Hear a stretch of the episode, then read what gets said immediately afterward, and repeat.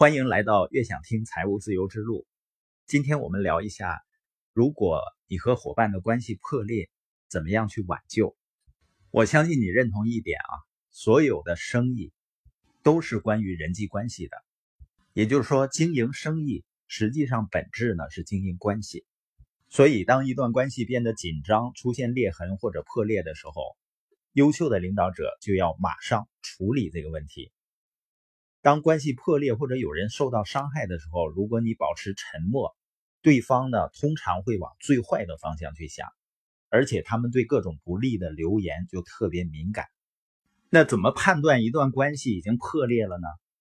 一种是你发现啊很难再有交心的谈话了，一见面呢就觉得气场不对，即使是你想诚恳的开始谈话，对方呢也会拒绝，而且呢会高度戒备，火药味十足。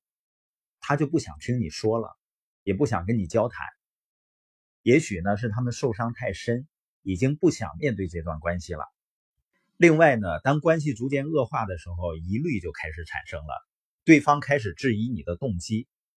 也许他们觉得受到了不公平的对待，以前建立的信任呢已经逐渐消失了。如果再进一步发展呢，最终对方会停止挽回或者维持关系的努力了。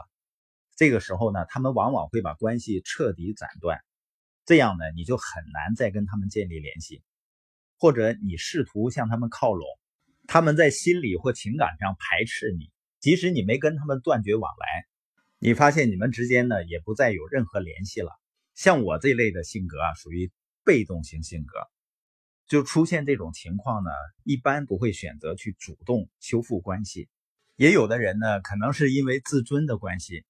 不愿意去低头，实际上这些都是内心不足够强大的表现。当然呢，修复关系也不意味着你需要不惜一切代价的去挽回。有的人呢，倾其所有来挽回一段破裂的关系，但这个代价太大了。你的目标是修复关系，但必须坚守你的原则。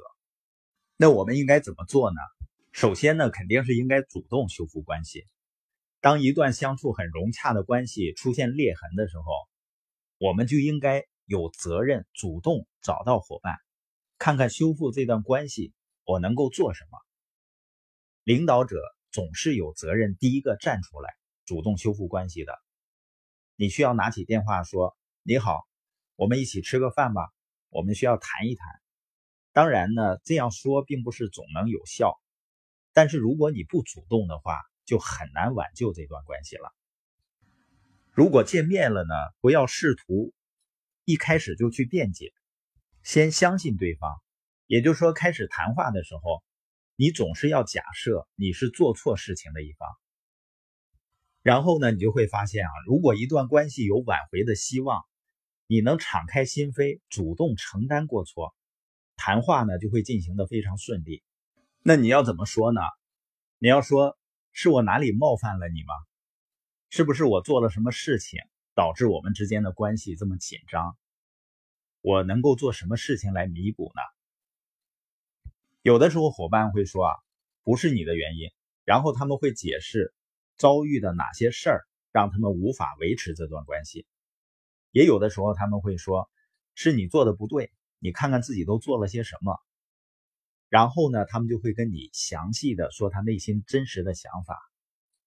如果对方开始说自己内心真实的想法的时候，那修复这段关系呢就还有机会。如果真是错了，那就诚恳的道歉。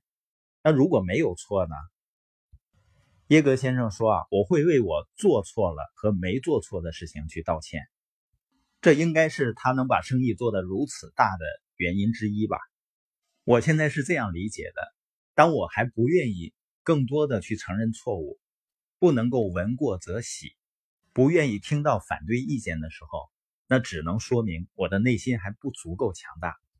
因为你会发现啊，在人际关系互动的过程中呢，第一个主动回头和解的一方，往往是强势的一方。强势的一方首先请求原谅，通常呢，这一方就是领导者。即使领导者是受伤的一方。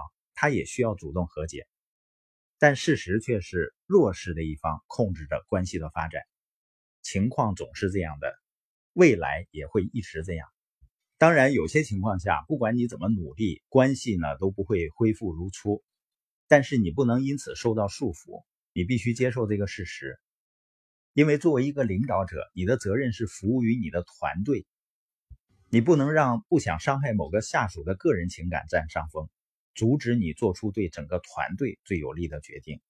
我们在跟伙伴交流，试图解决存在的问题之后，我们的目标就是尽量把问题解决到位。不管我们是解决问题了、修复关系了，还是分道扬镳，我们都不应该希望我们之间存在什么怨恨。以后在大街上遇到了，你也不希望去回避他们，也不希望他们想躲着你。大家到时候仍然能够打个招呼、握个手、拥抱一下，送上美好的祝福。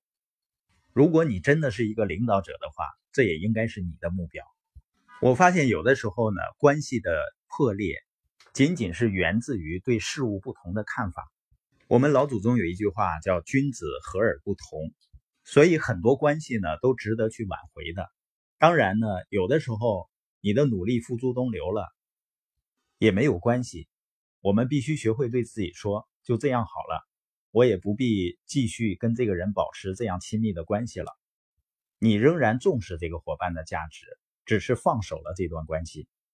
当然，也有的人呢会因为别人的离开，甚至呢会怀疑自己的选择。我们都看过中共一大时候的照片，这个创始团队总共十三人，最终呢里面有七个人叛变，四个人牺牲，也就是说创始团队最后仅剩下两个人。但是现在呢有九千万党员，也就是说不管什么样的事业或者生意。都会有质疑的，会有退出的，但是只要你做的事情本身是正确的，你能坚持你的正确，结果还是由你来决定的。